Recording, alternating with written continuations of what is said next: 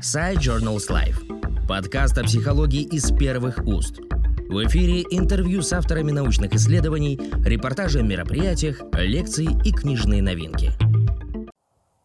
12 апреля 2020 года исполнилось 90 лет со дня рождения Феликса Трофимовича Михайлова, философа и психолога-теоретика – соратника и ближайшего друга мыслителя Эвальда Васильевича Ильенкова и психолога и тоже мыслителя, без всякого сомнения, Василия Васильевича Давыдова.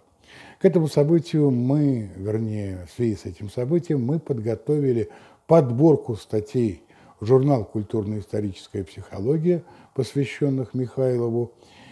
И среди этих статей материал, который представил я, это – Статья под названием «Обращение как культурно-психологический феномен». Ну, надо сказать, что жизнь Михайлова с самого начала обучения на факультете философском МГУ была сопряжена с психологией и психологами, которые учились на том же факультете на специальном отделении. Уже через много лет, э, в 1975 году, его однокашник э, Василий Васильевич Давыдов, директор Института психологии Академии, э, общей педагогической психологии Академии педагогических наук.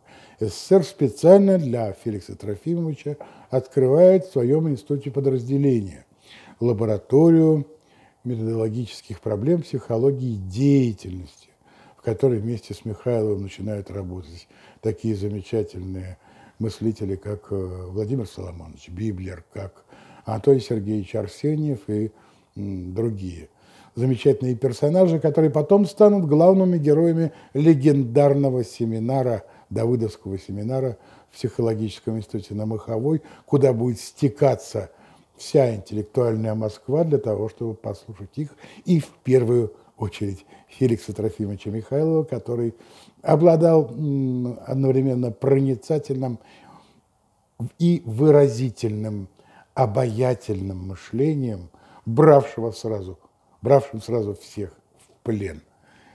Но это просто создавало поле для обсуждения, в котором уже могла возникнуть какая-то нормальная дискуссия.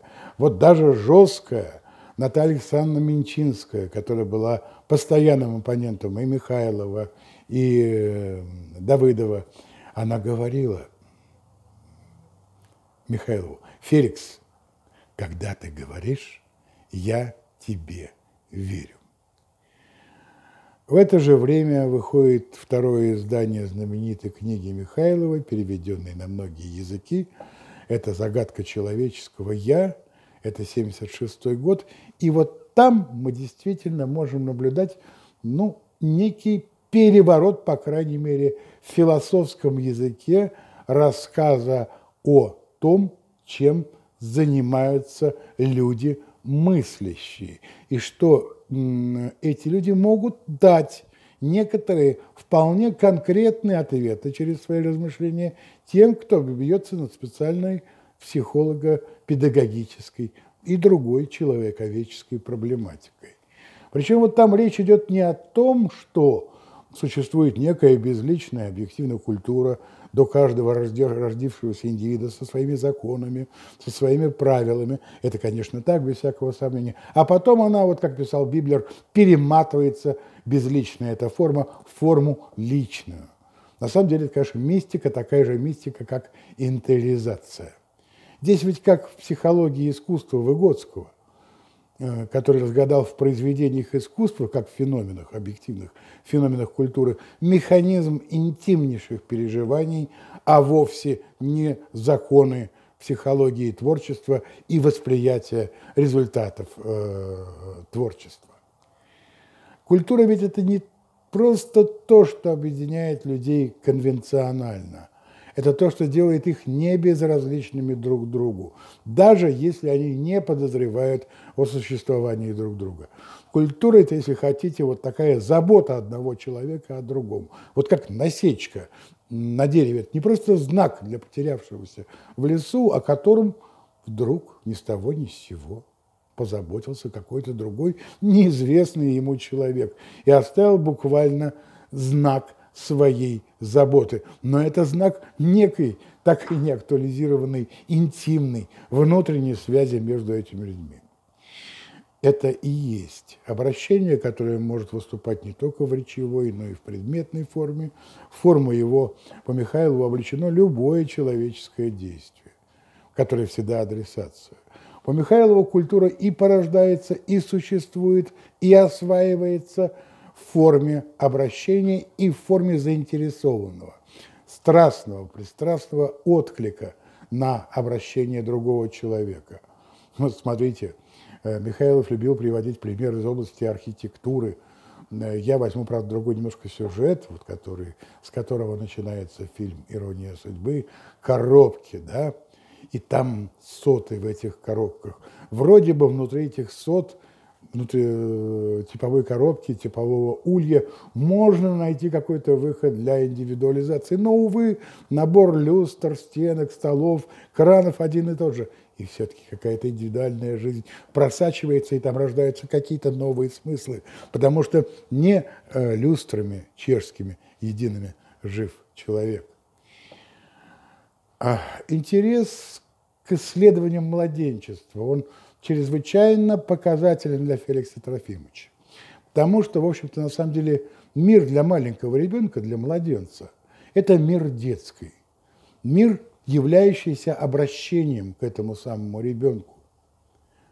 Организованный с заботой, с трепетом, с любовью, мамой, первую очередь близкими взрослыми. Потом постепенно начинает разливаться за пределы детской. На улицу там много уже и народного, поэтому дети капризничают. Но это мир, обращенный мир. И вот представьте себе такую ситуацию. Мама садится на диване, э, раскрывает свои объятия, а ребенок учится ходить. И вот это уже либо конец э, э, младенчества, либо начало раннего возраста – как назло, какой-то стульчик выставляет предательски свою ножку. Или где-то скукожился ковер, ребенок падает. Он громко, драматично плачет. Мама и папа начинают крутиться вокруг него, а люди старшего поколения говорят, да, ему не так больно, как обидно. И это понятно. Почему? Потому что у ребенка происходит утрата – того, чтобы, э, того, что Эрик Эриксон назвал бы базисным доверием к миру. А на самом деле это утрата к тому демиургу этого мира, который является самым значимым, самым дорогим, самым близким, самым любимым. К маме. И потом такие доверия приходится уже возвращать через самостоятельные действия. Отсюда и интерес, э, и примеры, многочисленные кейсы, как нынче принято говорить о работах Михайлова из области психологии младенчества. Он высоко ценил и дружил с Данилом Борисовичем Илькониным, с Майей Ивановной Лесиной, с Еленой Олеговной Смирновой и многими-многими другими. А, обо всем этом более подробно вот в моей статье, которую я рассматриваю как скромный дарь, скромную дань моей школе. Мне повезло. Я э, писал диплом под руководством Василия Васильевича Давыдова, а моим научным консультантом был э, Феликс Трофимович Михайлов, консультантом по философии.